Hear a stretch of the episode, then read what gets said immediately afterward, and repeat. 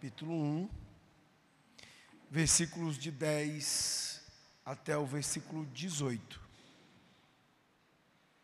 Nós vamos então continuar depois de uma pausa para a celebração do dia da reforma. Nós vamos continuar a exposição deste livro.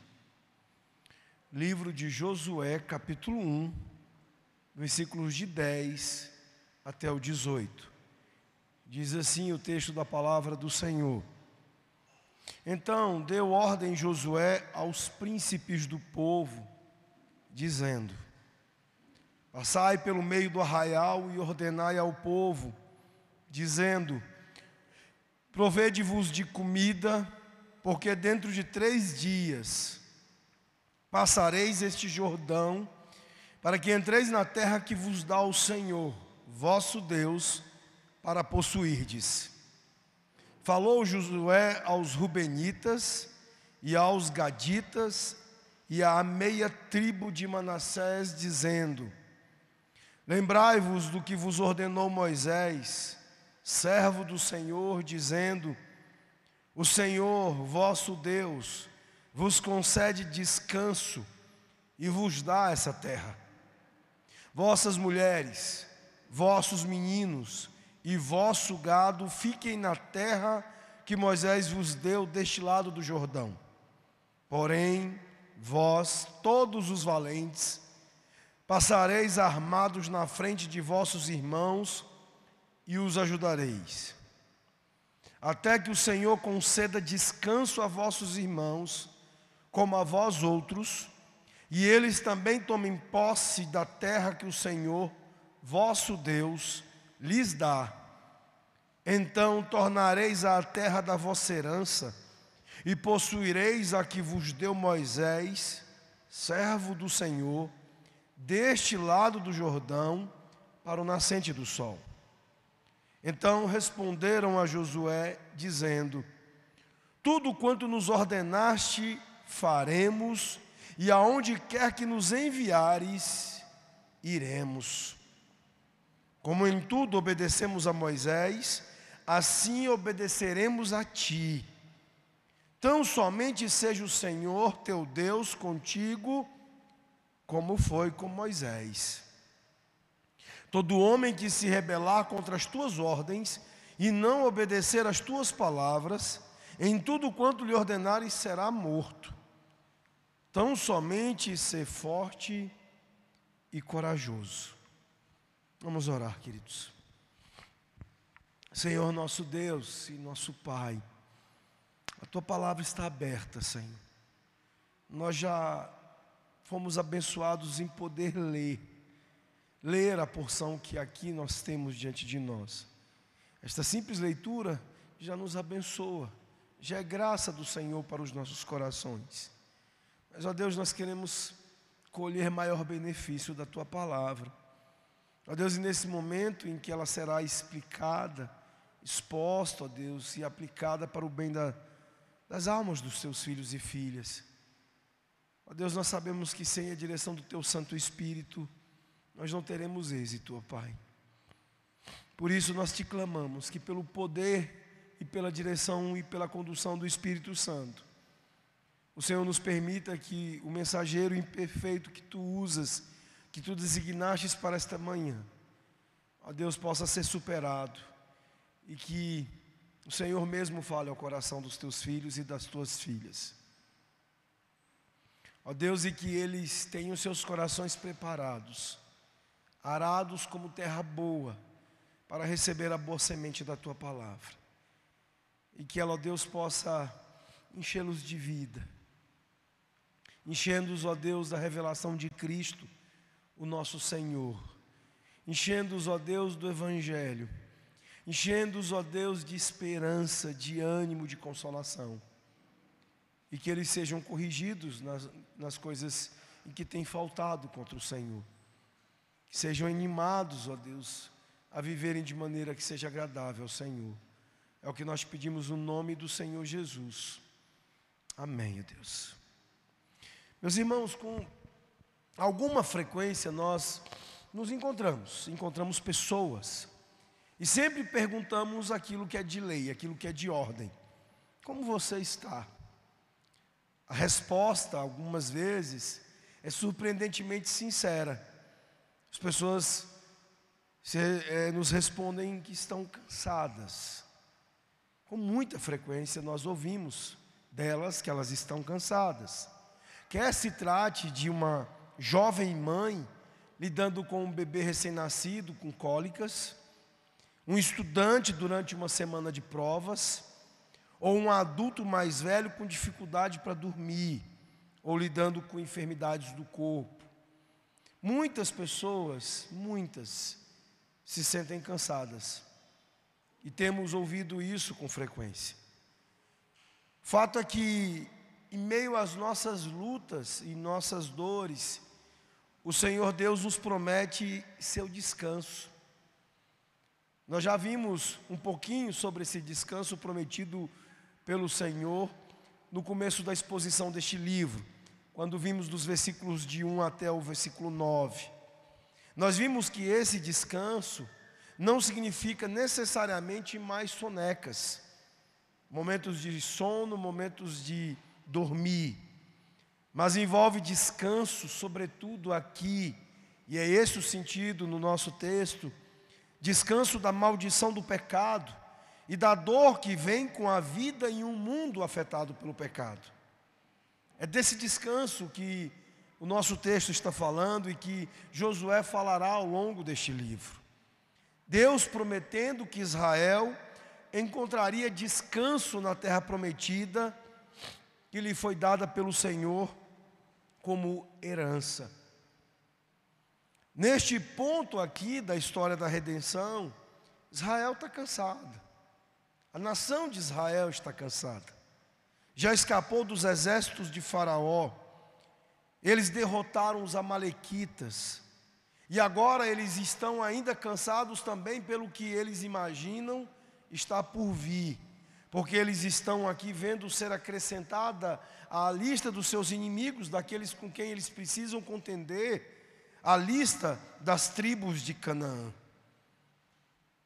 Mas o Senhor está lhes assegurando descanso, descanso prometido, ao lhes assegurar a vitória. Vitória que garante esse tempo de descanso.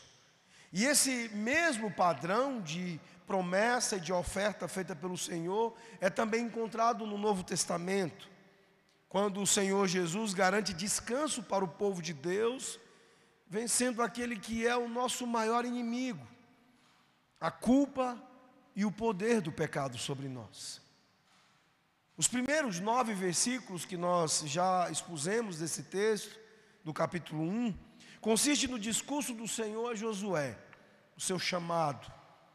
O restante do capítulo consiste no discurso de Josué aos líderes do povo e a resposta dada por este mesmo povo. E este registro e a maneira como ele abre o livro para nós, assim como será com todo o livro, ele tem um dever duplo. Ele, ao mesmo tempo, nos dá um relato do que aconteceu aqui, um registro fiel, fidedigno das ações, dos acontecimentos aqui experimentados no meio do povo de Deus, sob a liderança de Josué. Como foi que nestes acontecimentos, Israel obteve a terra prometida. Mas também, meus irmãos, estes eventos notáveis de grande influência na vida do povo de Deus e não apenas deles, mas na própria história humana, também reforça-nos um paradigma muito importante sobre a compreensão da salvação e da vida cristã. Então o texto ele tem estes dois objetivos: o de fazer um relato fidedigno das coisas que aconteceram e, no segundo aspecto, nos dar uma imagem, uma bela ilustração ou um paradigma para que possamos compreender a própria salvação e a vida cristã. Se nós nos detivermos nas coisas que já começam aqui a ser apresentadas no capítulo 1, nós já perceberemos que a terra prometida, a terra de Canaã, é aqui na Bíblia uma espécie de profecia incorporada, ou o que nós chamamos de tipo. A terra prometida, meus irmãos, é um tipo de novos céus e nova terra. E uma vez que os próprios israelitas piedosos, eles haviam entendido isso, como nós podemos ler em Hebreus 11, a entrada de Israel na terra prometida tornou-se na Bíblia, na Escritura, numa maneira de nós pensarmos sobre como entrar no céu. Assim como eles entraram na terra prometida, nós encontramos aqui insights da palavra de Deus, paradigmas a serem observados sobre a própria maneira como nós entramos na nova terra e nos novos céus. Sobre, em um certo sentido, como obter a salvação. O texto de Hebreus 4 também é um texto muito importante para nós abrirmos a compreensão do livro de Josué, especialmente já no seu início. Lá em Hebreus 4, nós temos essa maneira de pensar, a de que a terra prometida é um tipo dos céus. Ouvimos lá sobre o descanso, o descanso que Deus dará ao seu povo, como nós vemos aqui nos versículos de 13 e 15. Vejam novamente o que diz os versículos 13 e 15. Lembrai-vos que do que vos ordenou Moisés, servo do Senhor, dizendo: o Senhor vosso Deus vos concede descanso e vos dá esta terra. E no verso 15, até que o Senhor conceda descanso a vossos irmãos, como a vós outros, e eles também tomem posse da terra que o Senhor vosso Deus lhes dá. Então tornareis a terra da vossa herança, e possuirei a que vos deu Moisés, servo do Senhor, deste lado do Jordão, perante o nascente do sol. Descanso, meus irmãos, é identificado na Escritura e não apenas pelo autor aos Hebreus, naquilo que é a chave para abrirmos o entendimento aqui de Josué, mas por toda a Escritura, como identificando para nós explicitamente o céu. É lá que, de fato, diante dos nossos cansaços, nós encontraremos descanso. E como isso acontece? Como nós entramos na terra prometida? Nós lemos aqui que Deus deve nos dar a terra prometida. Essa foi uma das coisas que nós vimos e colhemos do texto bíblico no início, nas promessas do Senhor feitas a Josué no seu chamado. E isso continua aqui nestes versículos desta manhã. Ele prometeu dá-la, e ele fará isso derrotando todos os inimigos dele e de Israel. Nenhum destes inimigos poderá resistir ao Senhor. Ele estará conosco a cada passo de nossa jornada, foi o que vimos nos primeiros versículos. Mas também nós vemos aqui, no desfecho do capítulo 1, nesta abertura do Senhor a Josué, que há coisas que o povo precisa fazer. Há coisas que nós devemos fazer nesta jornada. Daí que a primeira sessão que nós vimos, ela concluiu-se falando sobre a importância ou a ênfase da obediência aos mandamentos de Deus. A mesma coisa que continua agora na ênfase deste final do capítulo 1. A repetição por três vezes de seja forte e corajoso que nós vimos significa, na exposição passada, a nossa disposição a obedecer. Não propriamente uma coragem para guerrear, mas a nossa determinação em obedecer aos mandamentos do Senhor. Nós vemos nestes versos finais do capítulo 1 que a imagem ela começa a apresentar nestes nossos deveres, nas coisas que o povo deve fazer, que a imagem vai ficando mais complicada. Dificuldades vão sendo apresentadas aqui e dificuldades que se tornarão repetidas, corriqueiras na vida do povo de Israel, assim como tem sido presentes, repetidas e corriqueiras na nossa própria vida. A ênfase em nossa obediência, a necessidade de sermos fortes e corajosos nessa obediência, não significa que entrar na terra prometida será uma molezinha, será algo fácil. O Senhor fará o necessário e nós simplesmente o seguiremos aos portões da cidade eterna, sim, é fato, mas não tão rápido e não tão simples quanto muitas vezes nós podemos pensar, imaginar. O Jay Packer diz que muitos dos crentes acham que o cristianismo é como se fosse a religião banheira quente ou a religião vida mansa. E o cristianismo está longe de ser isso. O cristianismo é a religião do chamado às dificuldades. O cristianismo é a religião onde nós temos que abraçar complicações. É isso que nós perceberemos nesta manhã, olhando para esse texto. É isso que, ao falar dos deveres do povo, o Senhor Deus está dizendo a eles: nem tão fácil e nem tão simples. Eu farei tudo necessário. Vocês virão após mim, mas isso significa que vocês abraçarão dificuldades, que vocês abraçarão complicações.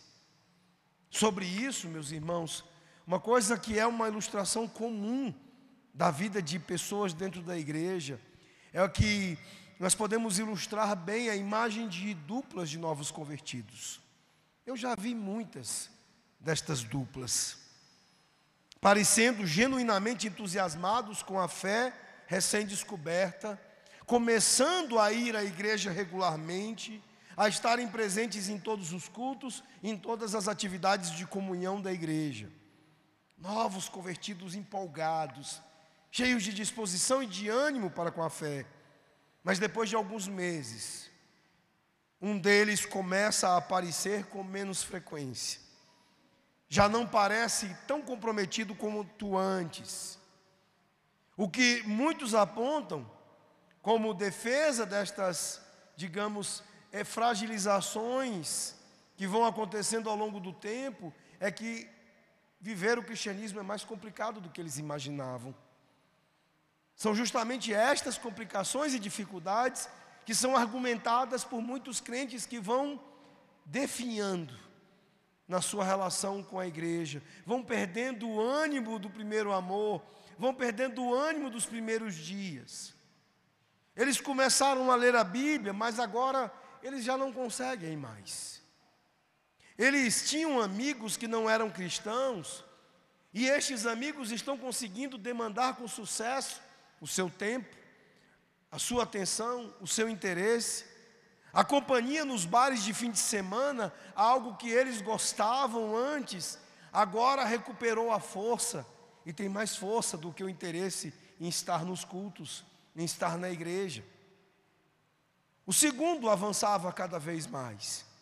Ele lia a Bíblia com voracidade, ele parecia entender tudo e depois de pouco tempo ele orava como um veterano nas reuniões de oração. Ele passou a inserir a Bíblia em suas orações, ele orava com sinceridade. Seguindo um cristão fiel ao longo desse tempo, ele acabou chegando a ser um oficial da igreja do Senhor Jesus. Se tornou um diácono, se tornou um presbítero se tornou um professor de escola dominical, se tornou um discipulador. Meus irmãos, esta imagem, ela é comum, ela é frequente. Entre dois convertidos, há aquele que sucumbe às complicações, às dificuldades. E ele vai demonstrando que não havia fé. E há aqueles que abraçam as dificuldades abraçam as complicações. E mesmo diante de dificuldades e complicações, a sua caminhada é de fortalecimento, é de crescimento. A sua caminhada de chegar até aqueles pontos altos, aqueles cumes propostos pelo Senhor. Vem até aqui, filho meu. E eles, diante de abraçarem dificuldades e complicações, eles chegam até esses cumes altos. Deus nos dará a terra prometida. Mas ninguém, ouçam o que eu estou dizendo, ninguém cruzará o Jordão até lá sem encontrar complicações ao longo do caminho. Complicações sérias o suficiente para impedir muitos de até mesmo prosseguirem e começar a viagem. E complicações sérias o suficientes para impedirem outros de concluí-la. O nosso texto, ele identifica algumas destas complicações, destas dificuldades, faz de uma maneira que funciona como uma seleção representativa das dificuldades e complicações que encontramos na vida cristã. Não é uma lista exaustiva, porque por toda a Bíblia, em outros lugares, você vai estender essa lista a muito mais coisas, a muito mais desafios, de dificuldades e complicações. Mas nesta manhã nós teremos algumas diante de nós. A primeira delas, há dificuldades na vida cristã, há complicações que surgem, porque as instruções para a nossa jornada, elas vêm de outras pessoas como nós. Elas não vêm do Senhor diretamente. Vejam comigo novamente a partir do verso 10. Então deu ordem Josué aos príncipes do povo, dizendo: Passai pelo meio do arraial e ordenai ao povo, dizendo: Provede-vos de comida, porque dentro de três dias passareis este Jordão, para que entreis na terra que vos dá o Senhor, vosso Deus, para possuirdes. O texto está dizendo que o Senhor ele falou diretamente a Josué. Foi o que nós vimos nos primeiros versículos. Agora, a partir do verso 10, está deixando claro que Josué não falou ao povo, nem mesmo ele. O Senhor falou apenas com Josué e nem mesmo Josué é quem fala ao povo. Eles ouviram dos oficiais, dos príncipes do povo, aquilo que Josué ouviu do Senhor e repassou a eles para dizer ao povo. Eles estavam recebendo aqui, meus irmãos, a palavra de Deus em terceira mão. Não era uma palavra comum, mas algo que virou as suas vidas de cabeça para baixo, e isso não estava sendo dito, não pelo próprio Deus diretamente a eles, e nem mesmo pelo próprio Josué, mas através de terceiros designados por Josué. Eles tiveram que recolher os seus pertences, tiveram que se despedir de suas esposas e seus filhos, em muitos casos sem saber se os veriam novamente, afinal eles estavam indo para uma série de batalhas que eles não sabiam se dali sairiam vivos, e eles tiveram que reunir sua própria coragem para enfrentar o que estava diante deles. Meus irmãos, imagine o que está na mente destes homens aqui. O quão nervosos eles estão, o quão perdidos em seus pensamentos eles estão, quão determinados a preparar seus entes queridos para o pior nestas conversas posteriores a esse chamado. E é preciso lembrar que o exército de Israel não era um exército profissional, era um exército completamente amador. Uma multidão de amadores que se preparava para cruzar o Rio Jordão e enfrentar exércitos profissionais, exércitos terríveis, cidades fortificadas. Havia muitos pensamentos perdidos, angustiados, temerosos na mente e no coração destes homens. E eles não estavam ouvindo a palavra diretamente de Deus para que isso se tornasse algo mais tranquilo.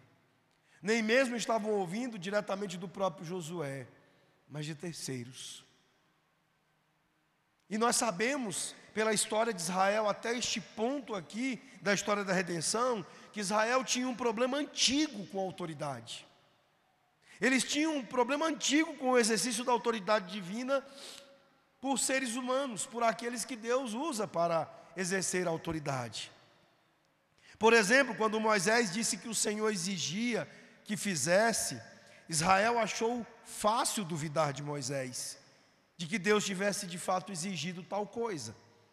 Pense, por exemplo, nos tempos que esse povo havia passado até aqui no deserto, nas suas dificuldades com a autoridade destes homens, se rebelando contra Moisés. É interessante nós observarmos que eles não estavam dizendo explicitamente estarem rebelados contra Yahvé. Havia uma certa racionalização na mente deles de que não, nós estamos contra estes homens, contra Moisés. Não estamos nos rebelando contra Yahvé.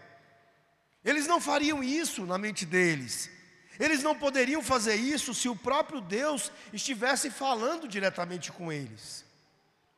Mas uma vez que foi Moisés, que foi estabelecido ali pelo Senhor como autoridade sobre eles, eles acharam muito fácil acreditar que Moisés poderia estar errado, ou que os seus motivos poderiam ser errados, poderiam ser egoístas, ou mesmo que ele, Moisés, poderia estar mentindo mentindo para eles a respeito do que o Senhor realmente disse. Meus irmãos, é muito mais difícil aceitar instruções de um simples homem. E esta é uma das primeiras complicações da vida cristã. Uma das primeiras dificuldades que enfrentamos como cristãos é a de lidar com a autoridade é a de lidar com a autoridade estabelecida por Deus através de simples homens, de ouvir as coisas do Senhor da parte daqueles que são como nós. Para muita gente é isso que se torna um caminho, até em certo sentido natural, o de se enfraquecendo, o de dando de ombros com os cultos, porque afinal de contas, por exemplo, a convocação para o culto solene é feita por simples homens. É um pastor com dois presbíteros, quem os convoca para estar aqui domingo de manhã e domingo à noite. Então, por isso não é difícil vocês estarem em dificuldade vendo isso como uma complicação. E faltando aos cultos, ignorando a convocação solene do Senhor Deus porque são simples homens quem tem os convocado. O Senhor Deus não está os convocando diretamente. Eu duvido que se Yahvé diretamente tivesse convocado aqueles que estão neste exato momento, ou dormindo, ou assistindo televisão, ou caminhando no parque da cidade, ou passeando e perambulando por aí, dando de ombros com Yahvé. Não. Se certamente o Todo-Poderoso os tivesse convocado diretamente, eles estariam aqui trêmulos, mesmo que sem desejo de estarem de fato, mesmo sem alegria e prazer, por medo e temor, estariam aqui. Mas como são simples homens, quem os convocou, é preferível estar em casa ou perambulando na rua. E meu irmão, esse é um problema que acontece ao longo da história de Israel. O Senhor se revelando de forma direta, e ele se submetendo imediatamente, o que é raro no Antigo Testamento. Mas, para cada demonstração do poder e autoridade do Senhor, através de uma maneira direta, como no topo do Monte Carmelo, quando ali ele provou que Elias era seu profeta com raios do céu. Então nós vemos obediência. Nós vemos no entanto, que milhares de outras vezes o Senhor Deus foi ignorado porque usou homens, simples homens. Ele usou profetas enviados para dizer ao povo a sua palavra, e o povo apresentou-se sem disposição a crer e a obedecer. A história e o relato do Antigo Testamento, do ministério dos profetas, é, meus irmãos, a longa história e a triste história de Israel se recusando a crer que de fato ali era a palavra de Deus, que estava sendo proclamada a eles através de Amós, Oséias, Isaías ou Jeremias. Hoje, meus irmãos, a Bíblia está aí disponível para cada crente ler por si mesmo, mas não se enganem um dos princípios sólidos da reforma protestante, porque é um princípio sólido da Escritura, é que jamais deveríamos confundir livre exame e livre leitura da palavra de Deus com livre interpretação e livre pregação da palavra de Deus. O Jay Packer e outros autores, eles falam do chamado cristianismo popular. O cristianismo popular, o cristianismo que não é dos, dos apóstolos, que é do povo e de suas intenções, ou mesmo suas intuições sugeridas por Satanás, é de que não, eu posso interpretar e fazer teologia e fazer doutrina. Isso não é bíblico. Quando nós lemos no texto glorioso de Atos 2, 37 a 45, o que nós vemos ali é que a doutrina é dos apóstolos. Lá não diz a doutrina dos crentes, cada um dando a sua opinião. Tinha um amigo de Goiânia que ele brincava, ele diz: tudo é uma questão de opinião. Ele diz: os filhos de Paulo Freire fazem isso hoje. Todo mundo quer ser cheio de doutrina e cheio de opinião. Mas não é isso que nós encontramos nesse padrão. O padrão da Escritura é de que o Senhor, Ele continuou a usar a pregação e o ensino por meio de ministros. Outros cristãos também são usados como principal meio de comunicação da palavra ao povo através de discipulado, através de pastoreio mútuo. Mas a doutrina, ela é zelada pela figura de homens designados por Deus como sendo os seus oficiais, os oficiais de Cristo. A pregação envolve sim um mero homem, um oficial do povo, como aqui no nosso texto. E o que resultou disso? Ao longo da história da igreja, resultou bons pregadores, mas também maus pregadores. Resultou em pregadores fiéis, mas também em pregadores infiéis. Mas todos eles apenas homens.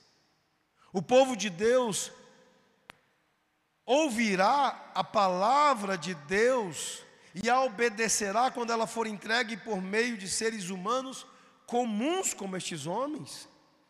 Meus irmãos, esta é precisamente a pergunta que surge do nosso texto.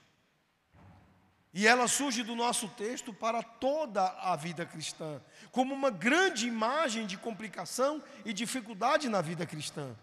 Será que de fato o povo de Deus ouvirá e obedecerá a Deus quando ele usa meros homens? Deus escolheu, meus irmãos, exigir fé do seu povo. E grande parte desta fé, que deve nortear, conduzir a vida cristã, envolve dar ouvidos à Sua palavra, quando ela vem por meio de outra voz. Porque é assim que Deus faz.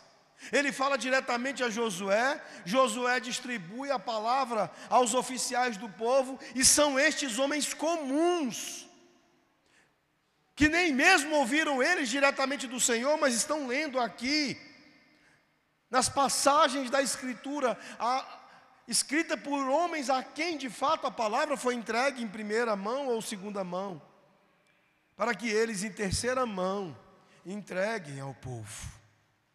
Esta é uma grande complicação, uma grande dificuldade da vida cristã, mas que nós estamos sendo chamados por fé a abraçar. Nós precisamos ouvir estes meros homens. A grande questão da fé e o maior desafio da vida cristã está justamente na diferença entre a primeira metade do capítulo 1 aqui e a segunda metade, o texto de nós hoje.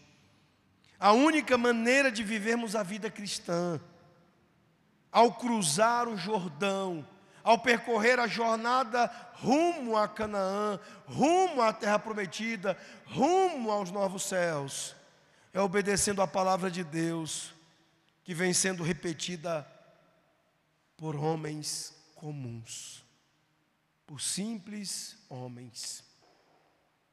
É realmente incrível, meus irmãos, e é das coisas mais incríveis, não apenas na Escritura, mas no universo, no mundo todo.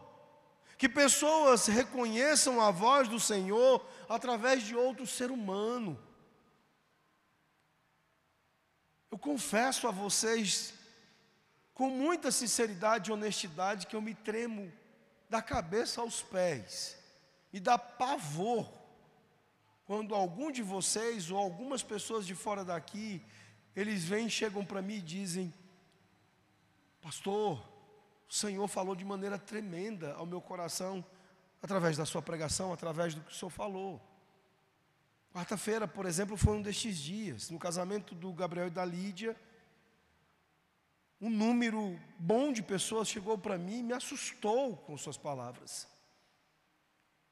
dizendo o quanto eles foram tocados com a sensação clara de que Deus estava falando com eles. Isso mexe conosco porque isso é incrível. É incrível que nós, sendo o que somos, alguns de nós sejam usados para falar aos outros, e estes outros, ouvindo homens comuns, eles tenham a certeza e a clareza de que Deus falou com eles através desses homens comuns. O Senhor pode fazer com que a sua voz seja ouvida dessa maneira. Eu ouvi assim. Eu ouvi assim quando tinha 11 anos de idade. A voz de um homem simples que boa parte da vida havia sido um torneiro mecânico e que fez um seminário à noite e que mesmo não superando algumas limitações intelectuais se tornou um grande pastor. Reverendo Josué Torres de Oliveira. Um homem em cuja voz simples eu ouvi pela primeira vez e depois por muitas vezes a voz de Deus, a voz do Senhor. Na verdade, meus irmãos, essa é a única maneira que já ouvimos a voz do Senhor, não é mesmo? Ainda assim, isso é obviamente uma dificuldade, uma complicação, porque sempre foi e sempre será assim. E isso torna ser cristão e viver como cristão o mais ato puro de fé. Porque é difícil nós ouvirmos homens comuns, entendermos a autoridade deles, entendermos a voz deles e discernirmos e aceitarmos como a voz do Senhor. Por isso, no final aqui do nosso texto, eles prometem obediência a Josué como ao próprio Senhor. Vejam os últimos versículos. Ele diz: Então responderam a Josué, dizendo: tudo quanto nos ordenastes faremos, e aonde quer que nos enviares, iremos. Como em tudo obedecemos a Moisés, assim obedeceremos a ti. Tão somente seja o Senhor teu Deus contigo, como foi com Moisés.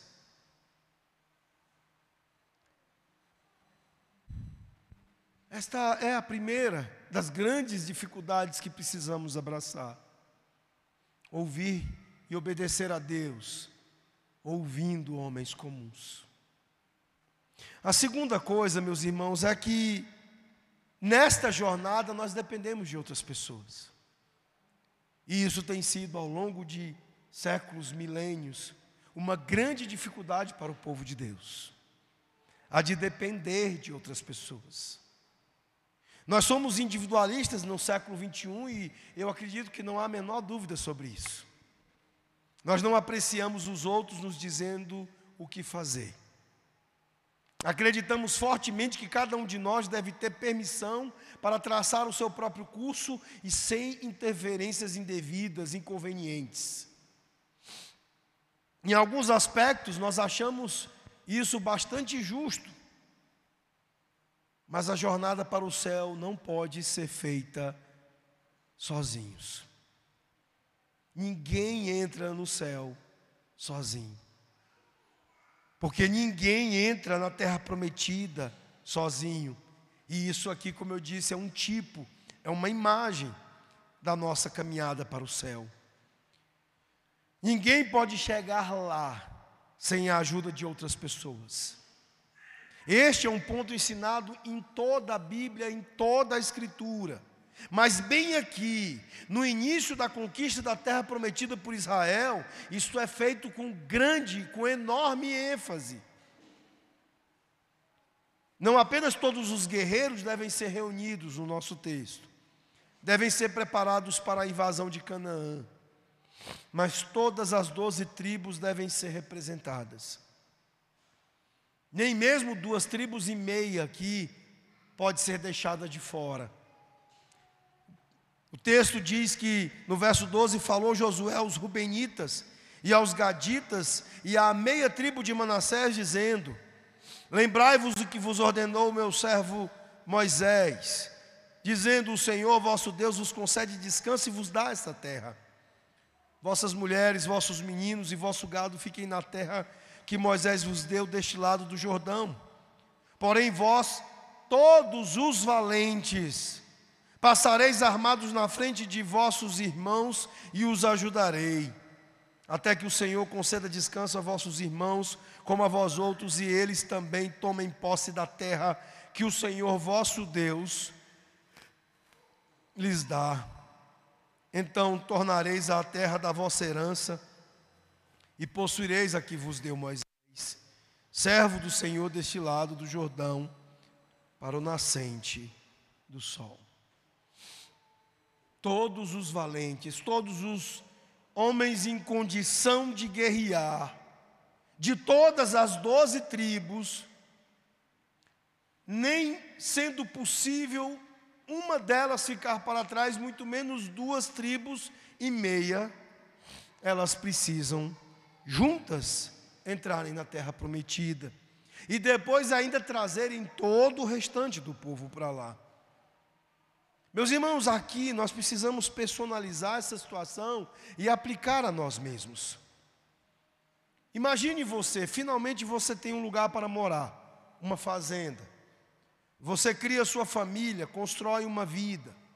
Você já tinha esperado 40 anos para adquirir aquele pedaço de terra que finalmente lhe foi dado por Moisés, e ali você tem todos os tipos de planos possíveis, como uma boa nova fazenda.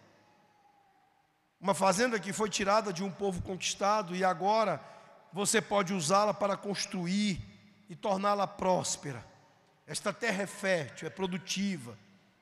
Você vislumbra um futuro brilhante para você e para a sua família. E agora você está aqui sendo chamado por homens comuns da parte de Deus, sendo obrigado a deixá-la por sabe-se lá quanto tempo, e mesmo que você sobreviva às batalhas que estão por vir, há muito risco envolvido. Se você não sobreviver, por exemplo, sua esposa e seus filhos terão que viver sozinhos. E sua fazenda pode acabar sendo propriedade de outro homem. A sua esposa, esposa de outro homem. Os seus filhos, filhos de outro homem. Quanto tempo vai demorar antes de você vê-los novamente? Não é possível ter ideia. Canaã é um lugar grande, precisa ser conquistado em sua totalidade. Existem várias cidades fortificadas que terão de ser tomadas. Uma tarefa difícil, nada simples.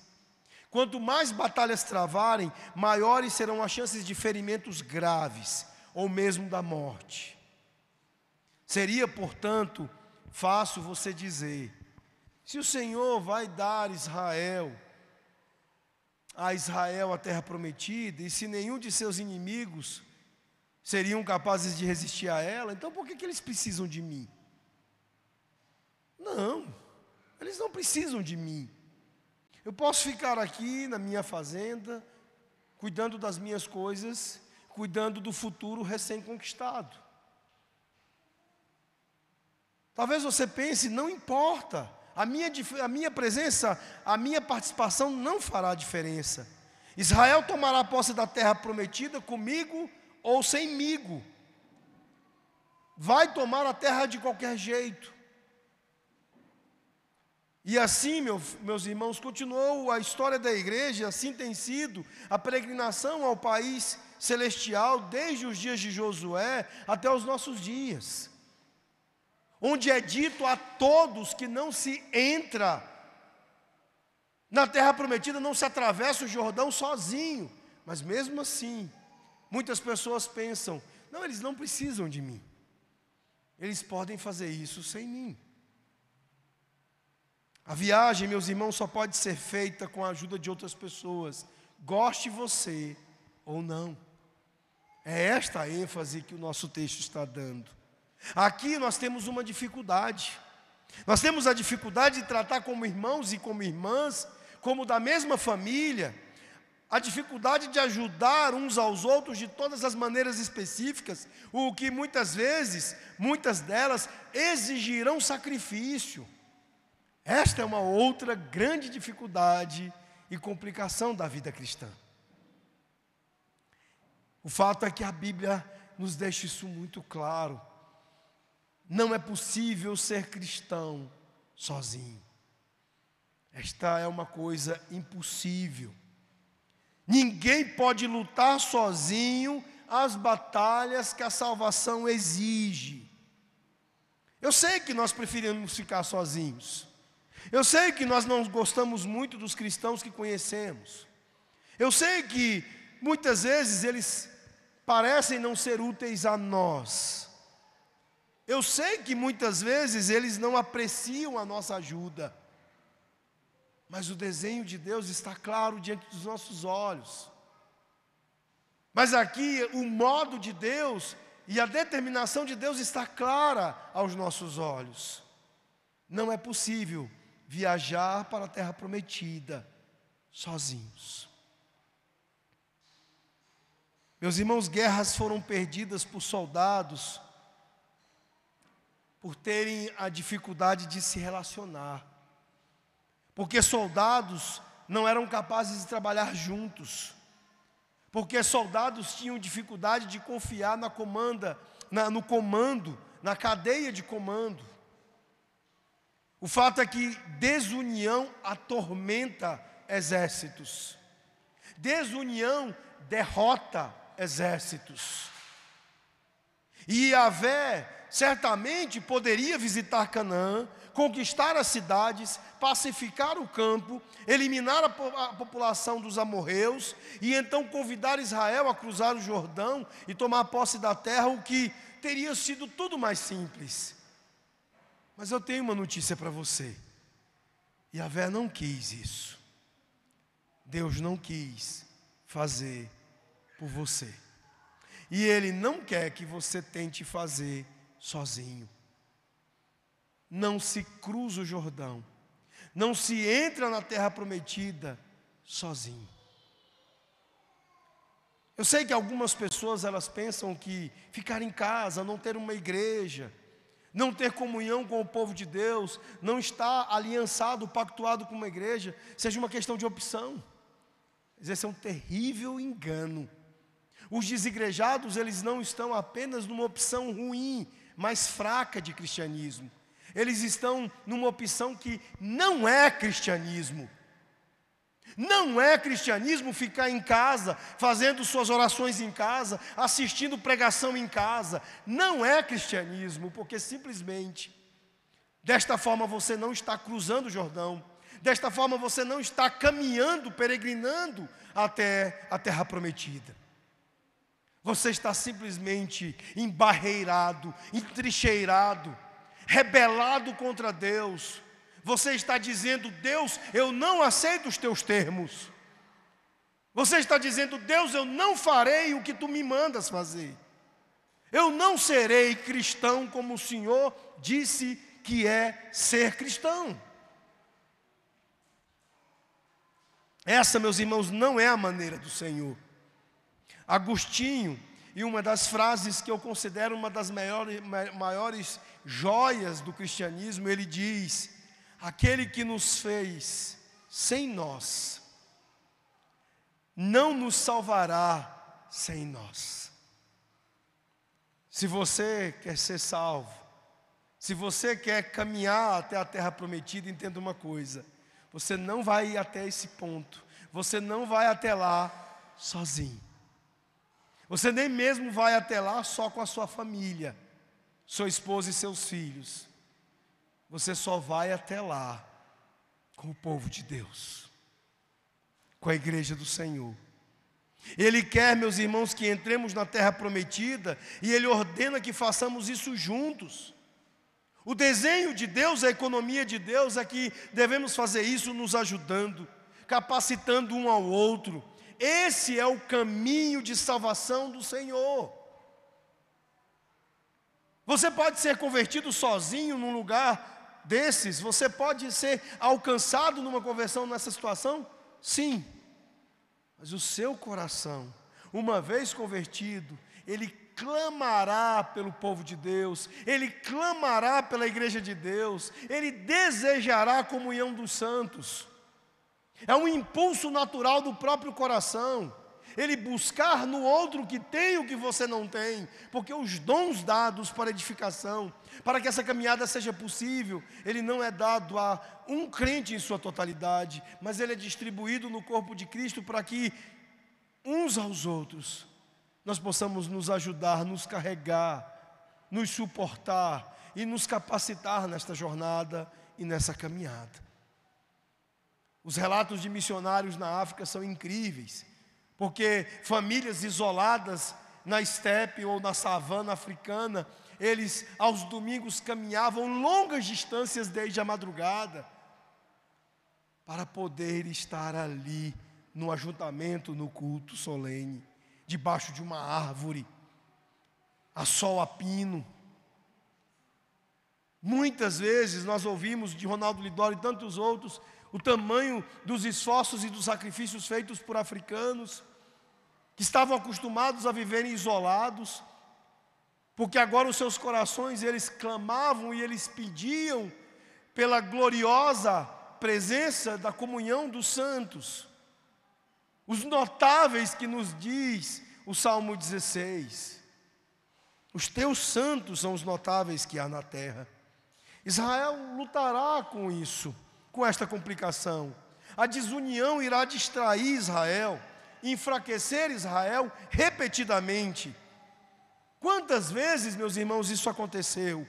A divisão e a desunião distraíram e desmoralizaram Israel, assim como a desunião e a divisão desmoralizaram a igreja e os cristãos ao longo da história. Quantas vezes isso enfraqueceu o testemunho da igreja para o mundo. O Senhor Jesus, na sua oração pelo seu povo, pela sua igreja, lá em João 17, ele disse que a nossa união amorosa seria o poder de nosso testemunho para o mundo. Mas quantas vezes nós fracassamos em demonstrar esta união e dar um bom testemunho ao mundo? Meus irmãos, existem muitas outras complicações que tornam difícil a nossa jornada, a nossa caminhada até a terra prometida. Como há deserções entre nós, como é dito no verso 18: todo homem que se rebelar contra as tuas ordens e não obedecer às tuas palavras, em tudo quanto lhe for ordenado, será morto. Tão somente ser forte e corajoso. O verso 18 está falando das traições, das deserções, e a advertência aqui é terrível. Haverá quem se comporte também em desobediência aos mandamentos de Deus, o que se revelará um câncer que corrói a moral de um exército. A covardia, a cautela excessiva, o que enfraquece a determinação de todos, nós encontraremos essas complicações e muitas outras ao longo deste livro. O Chesterton, ele disse que o cristianismo ele não foi tentado e considerado insuficiente. Ele disse que ele foi considerado difícil e não tentado. O cristianismo é difícil. O cristianismo não é para covardes. O cristianismo não é para cautelosos excessivos. O cristianismo não é para pessimistas. O cristianismo não é lugar para urucas. O cristianismo não é lugar, meus irmãos, para traidores. O cristianismo é para aqueles que abraçam a dificuldade. O cristianismo é para aqueles que abraçam as complicações. Qual a resposta para isso? Para o fato de que, teremos diante de nós complicações e dificuldades. A resposta, meus irmãos, é dizer como eles disseram faremos tudo o que nos ordenou e iremos para onde nos enviar. Que o Senhor esteja conosco, então seremos fortes e corajosos. Você não deve dizer isso apenas no início da vida cristã. Você não deve dizer isso apenas uma vez por ano. Você deve dizer isso de novo e de novo, a cada manhã, a cada tarde, a cada noite do, de cada dia. Você, meus irmãos, devem dizer isso, vocês devem dizer isso ao Senhor, devem dizer isso uns aos outros e devem dizer isso a si mesmos. E a Vé nunca disse que seria fácil, que sacrifícios nunca seriam necessários, que não haveriam ferimentos de batalhas. As complicações elas podem tornar a jornada mais difícil, mas também elas nos traz honra.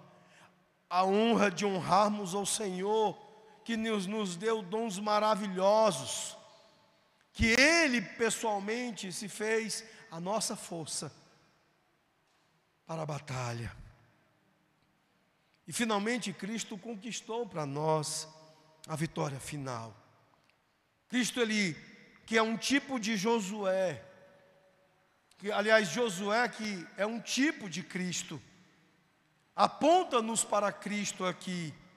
O Cristo que derrotou o pecado, que conquistou a morte, que deixou o túmulo vazio e que ressuscitou. E vale a pena partilhar, como diz Paulo, um pouquinho dos sofrimentos do Senhor Jesus, das complicações, das dificuldades que andar após Ele nos é trazida. Porque Ele nos promete descanso, Ele promete descanso para o seu povo cansado, descanso que vem pela fé nele. Quando Josué conduz Israel a Canaã, e eles são vitoriosos sobre os cananeus para que possam descansar. Josué realmente está nos apontando para Jesus Cristo, em quem nós encontramos aquele verdadeiro descanso sabático que Deus prometeu ao seu povo. Pois Jesus conquistou a vitória final.